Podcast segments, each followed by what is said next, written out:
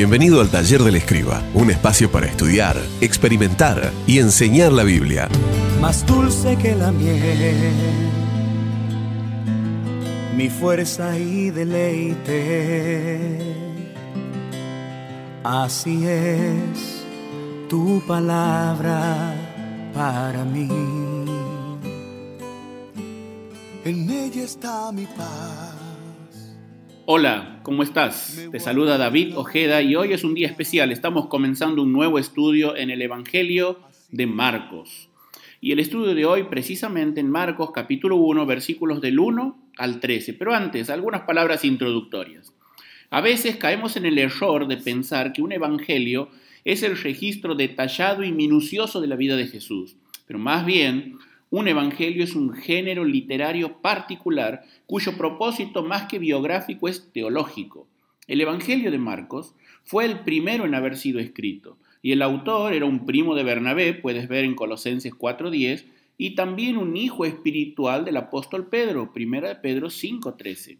Al respecto, dice Hendrickson que la soberana gracia de Dios usó el cariñoso tutelaje de Bernabé la firme disciplina de Pablo y la poderosa influencia de Pedro para triunfar sobre la vida de Marcos.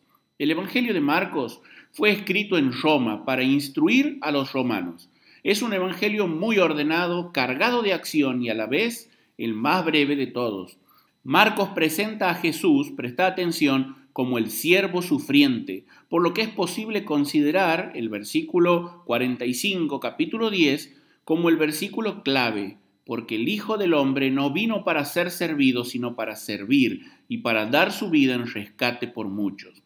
Un sencillo bosquejo podría ser el comienzo de la obra de Jesús, capítulo 1, versículos 1 al 13, la continuación de la obra de Jesús, desde el capítulo 1, 14, hasta el capítulo 10, versículo 52, y finalmente el clímax de la obra, a partir del capítulo 11 hasta el capítulo 16. Y entonces el comienzo de la obra, comienzo del Evangelio de Jesucristo, el Hijo de Dios, escribe Marcos en el primer versículo.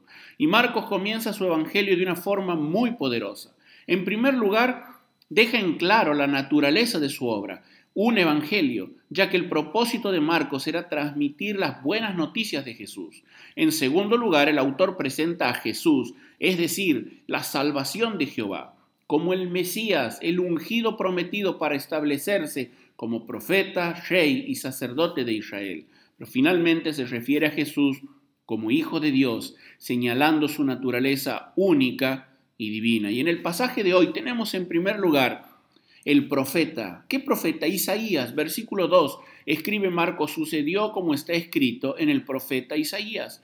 Marcos inicia el relato de los comienzos del Evangelio conectando el Nuevo con el Antiguo Testamento y más precisamente con el profeta evangelista Isaías.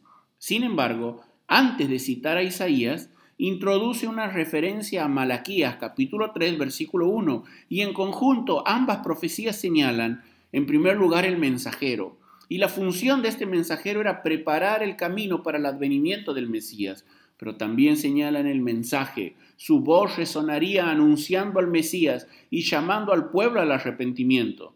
Los versículos 7 y 8 profundizan acerca del mensaje. Juan diría así, viene uno más poderoso que yo, él los bautizará con el Espíritu Santo.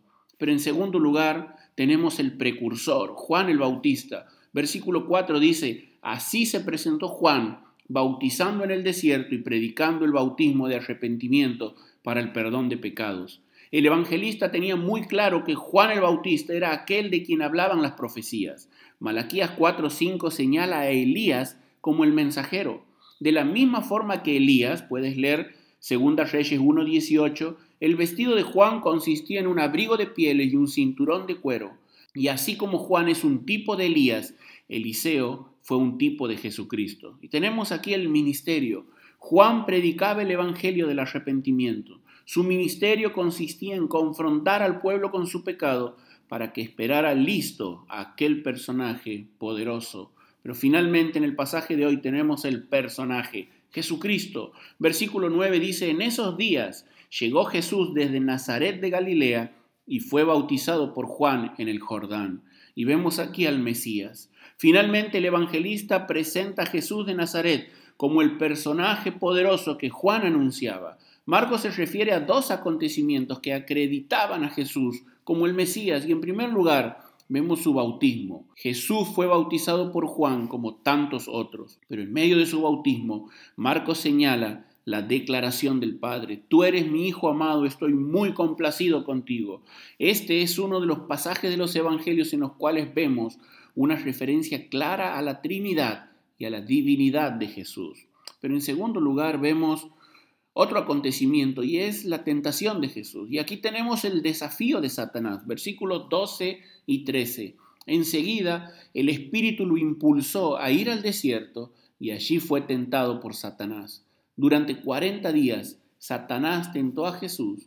Si bien Jesús no pecó, en su humanidad enfrentó la tentación y venció. Y durante todo el Evangelio de Marcos, la trama se desarrollará entre Jesús y la oposición de su adversario, el diablo. El comienzo de la obra de Jesús termina con un cuadro de Jesús como el postrer Adán. Mientras que el primero fracasó en un jardín, el postrero triunfó en el desierto. Jesús cumplió lo que Adán transgredió. La marca del siervo fue su obediencia al Padre y su dependencia del Espíritu. Por eso al finalizar te pregunto, ¿Cómo procedes en tu vida? ¿Estás dispuesto a caminar en obediencia al Padre? ¿Estás listo para vivir en dependencia del Espíritu de tal manera que Él dirija tus pasos? Que Dios te bendiga, te saluda David Ojeda. Esperamos que hayas disfrutado este tiempo con nosotros. Te esperamos en el próximo episodio de nuestro podcast, El Taller del Escriba, un espacio para estudiar, experimentar y enseñar la Biblia mi alimento, es mi luz cuando el camino es incierto. Tu palabra me da vida, me transforma y me renueva cada día. Corazón te voy a adorar por tu palabra